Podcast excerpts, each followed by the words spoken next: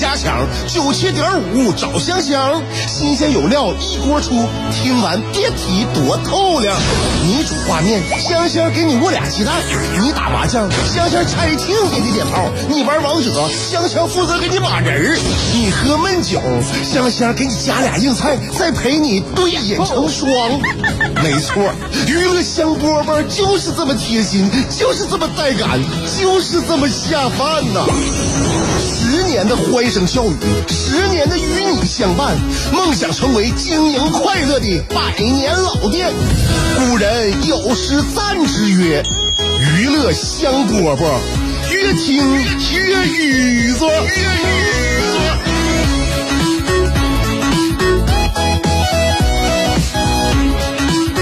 娱乐香饽饽，周末时光快乐啊！希望大家这个在周末时光呢，能从我们节目当中收获一些这个欢笑的这些些些些小小火花点吧。我也希望能够陪伴你度过片刻的周末时光啊！因为大家礼拜天、礼拜六你就在家待着多好，每天要是能都能像现在这么惬意，是不是挺好啊？后天又是礼拜一，这件事呢，我们先放在一边，先不去想。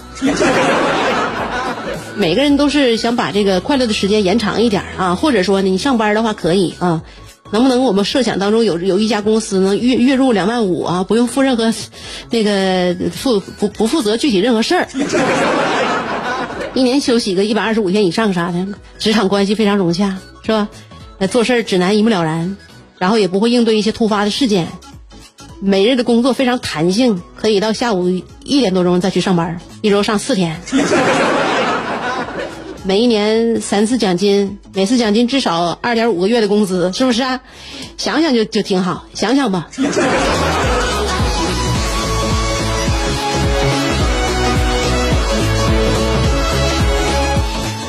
面对我们就是生活当中那些现实太多了，所以呢，有的时候充满一些幻想呢，也不为过，也不为过啊。你说家里边像有我这小孩，就有家里边有小孩的，像我这样的啊，你就会发现你想的事儿会越来越多。那从小孩刚生下来的时候啊，你就开始为他操心呐。而且小孩现在孩子行了啊，你小时候也反正有也小有小的省心，小也有小的操心。你我我现在我。就特别爱看我儿子在一岁左右时候那些视频呐和照片啥的，我感觉那个时候就是那小巧可爱那小劲儿啊，那憨憨萌萌的跟现在不一样。当然了，再过几年你可能看现在也很那个，也很蠢蠢萌蠢萌的啊。越大呢，孩子可能确实啊越懂事儿啊，也越立事。但是小的时候他有小的那种就是那种值得你怀念的地方和点啊。我儿子小的时候，我记得。我印象最深的时候是他喝奶，小孩喝奶特别有意思啊！我就是前两天一直在翻我儿子小时候抱抱奶瓶子时候那些照片儿。那小孩喝奶就特别可爱，那小劲儿特别专心致志啊。完有的时候吧，你就感觉小孩喝奶就跟那个上班这这帮这上班族就喝酒，感觉那状态非常像。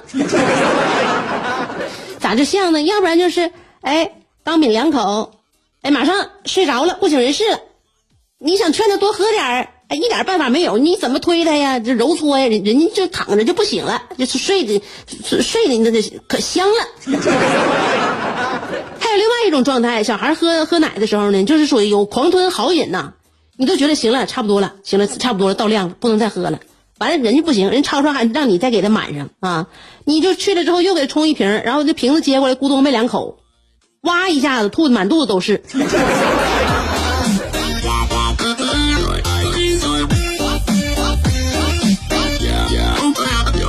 就这些像昨天，就像就像昨天的日子一样。然后呢，一想呢，也时隔多年了。所以说，你人生啊，人生短暂，时间过得快，尤尤其是有了孩儿以后啊，所以陪孩子呀，每天呢都感觉好像都是虽然很累，但像没陪够似的。那小孩啊，一受父母的影响，你发没发现？就是说，嗯，子女的兴趣爱好啊，其实是家长逐渐给培养熏陶出来的。我有一个朋友吧，他家呢，他媳妇儿特别喜欢啥呢？他媳妇儿有一个爱好，就是喜欢收集汉服，以前的那些古代那些衣服，然后他经常还给自己穿上，他穿上还挺带感觉的啊。然后他女儿呢，就受他影响了，就受他妈妈影响，也喜欢各种衣服，嗯。他女儿呢就左一套衣服右一套衣服，完了他这个这孩儿他爸呢就为了给这个母女二人就是留下那啥吧，留下这个资料吧，所以就给他拍照，就给他俩拍。完爸爸就开始研究这个摄影器材。完了，有的时候我就一看他这一家三口那个抱作一团的样子呀，我就开始思索，这孩子既然是不是，他兴趣都是家长给他影响和培养的，就是说，我想一想，能不能给我儿子找一找那种经济实惠的兴趣爱好呢？有的兴趣爱好它不分高低贵贱，但有的他就费钱，有的他不花钱呢。后来我和他爸研究明白了。就是说，最平价的兴趣爱好啊，性价比比较高的首选数学。当然了，数学老师好的数学老师虽然贵，但是如果你非常热爱数学的一个小孩，一般好像对其他方面也没有太多欲望了，其他方面就不怎么花钱了。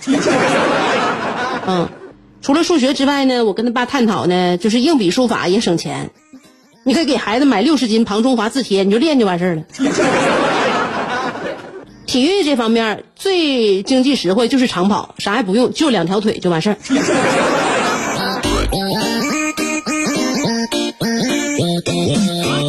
现在小孩啊，你说现在给他找点那种就是性价比高的那些就爱好兴趣行？为啥？因为以后呢，他花钱地方多着呢。你说说从那个兴趣爱好，你你不到点就开始花狠钱的话，那以后你要砸大钱的时候，你那时候就没有经济实力了。对吧？以后的你不管啥时候早早晚晚他都得花大钱。那所以一开始呢，先给他弄点就是平价的经济爱好啊。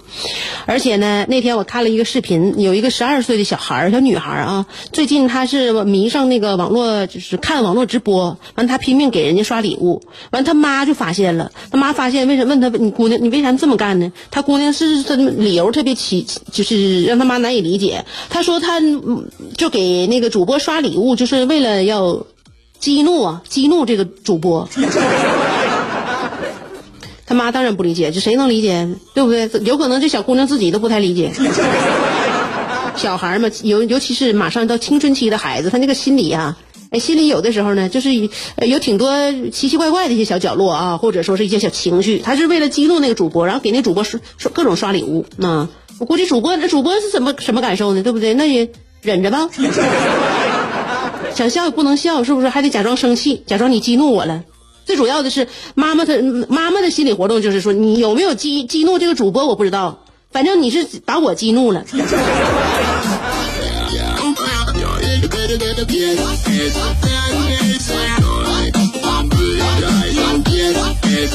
一个孩子在成长的过程当中啊，其实想激怒别人并不容易，但是想要激怒自己的父母还是轻而易举的。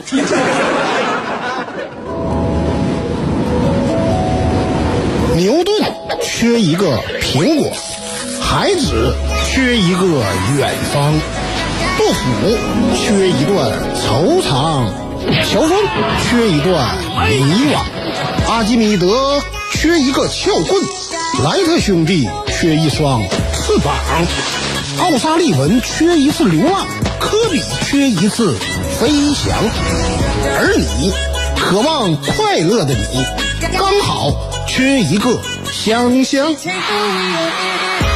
还等什么呢？记住，娱乐香饽饽，老酒新茶都与你共饮，大成小事都说给你听。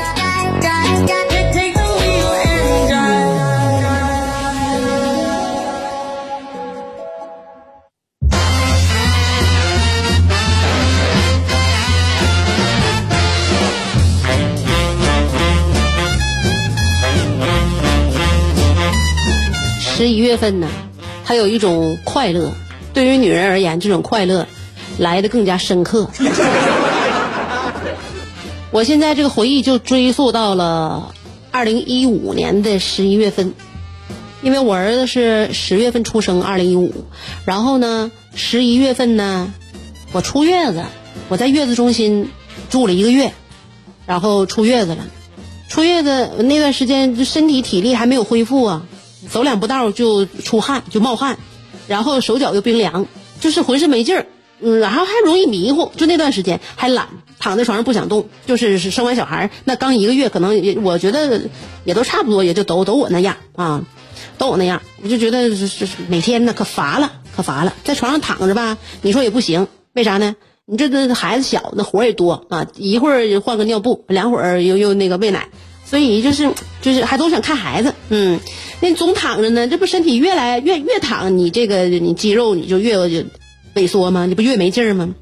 所以那段时间就心里边也也不高兴啊，也不高兴，就觉得自己啊，就是身体大不如从前了，嗯，不像以前那么健步如飞了啊。然后拿点啥呢也不行，就走几步道就是感觉又喝晒喘。说话也是，就感觉以前啊一口气儿好像能说个三五十字儿，现在不行了，就总得倒气儿，各方面都不行。从月子中心出来就坐在车上啊，我就看着这一个多月都没见的大马路啊，我就产生了一丝感伤。因为你作为一个新的角色了，变成妈妈了，然后在一个陌生的环境，你跟孩子住了一个月的时间，原来的生活就跟自己好像就是恍如隔隔世了一样啊！就是你你就这个这条非常熟悉的马路，我都觉得有点陌生。然后正好晚上出月子，带着孩子回家的时候，我就感觉很感伤。等到了家门口，一开门一进家的时候。我这心情马上就愉悦了，为啥？我就看着满地都是我老公签收好的快递呀，都是十一月份初、十一月初下的单呢。我心中在打鼓啊！当时我进屋之后，就跟我老公说：“老公，给我拿个小袋我要亲手拆快递。”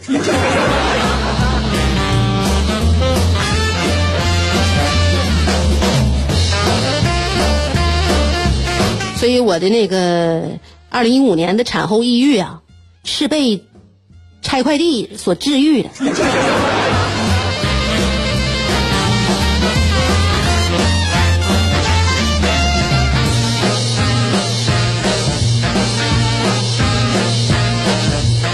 那个时候，大旭来咱家看我看孩子，然后就我我大学同学，啊，现在一直也也也单身嘛。我二零一五年的时候，我就给他提提醒了，我就看出他这个苗头了，未来他可能是要孤孤独一阵子。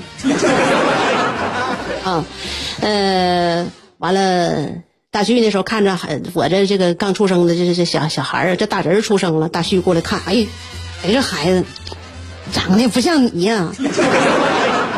跟他爸那么像呢？是，孩子一开始出生自我保护嘛，就得是说，这是属于本能的一种自我保护，要让父亲知道这是自己亲生的孩子。所有孩子出生都像爸爸，慢慢长，越长越像我。啊，哎呀，这孩子，这孩子长得不小啊，不小。啊，就是感叹了吧？就是时间过得也快呀，是吧？你这一晃，大学同学这这一个个全都当妈了，嗯，然后他就想，肯定是要勾回起自己的这个人人生了，嗯，我当时就说了，我说大旭，你以后找对象，我告诉你啊，你得给自己树立目标，知道吧？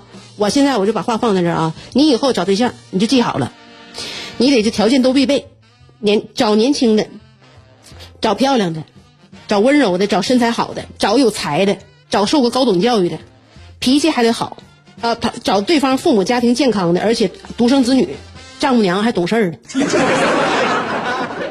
完了，大旭说：“那我干啥？我干啥找这样的？”我说：“是这么的，你说反正你可能也找不着了，你不如就把这个标标准定高一点，就显得你有品位。”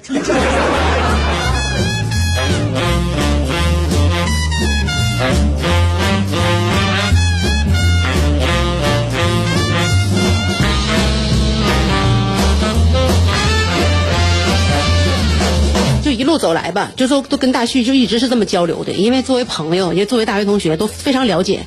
尤其是当一个人感伤的时候，你进一步的打击他，有的时候会驱走，反而驱走他心中那种伤感。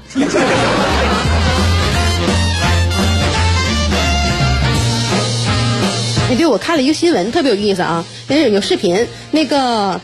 就是我看完新闻，我就觉得哈，有很多人呢，你都不知道他凭什么本事就搞到钱了。就是前一段时间，就是扬州啊，挺远地方，扬州一个姓谢的谢师傅，他家有养鸡场，养鸡场呢，他丢了三百多只鸡，你想那没少丢啊，一共多少只鸡呀？丢三百多只，完看监控啊，他那养鸡场有监控，监控上面就显示偷鸡的是一只大金毛，狗给偷走了，接二连三偷走三百多只，然后就报警了。报警，警察来了，锁定了金毛的主人。锁定完之后呢，就去了。去了之后一问，一问呢，就是说呢，这个金毛主人呢，就是附近一家农家乐的老板，姓张，张某啊。张某呢，家里边不缺钱，那开车也是几十万的车啊，也不也不差钱但是呢，他就是就非常眼馋这个谢师傅的养鸡场，呃，他就训练金毛去偷鸡。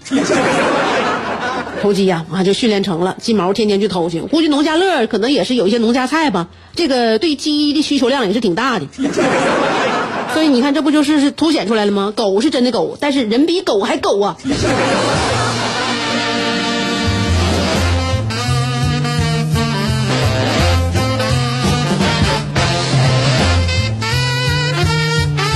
不说了，娱乐香饽饽今天就这么多啊，因为大家这周末时间也比较珍贵，不多耽误大家时间了。今天就这样，下周一咱们再见。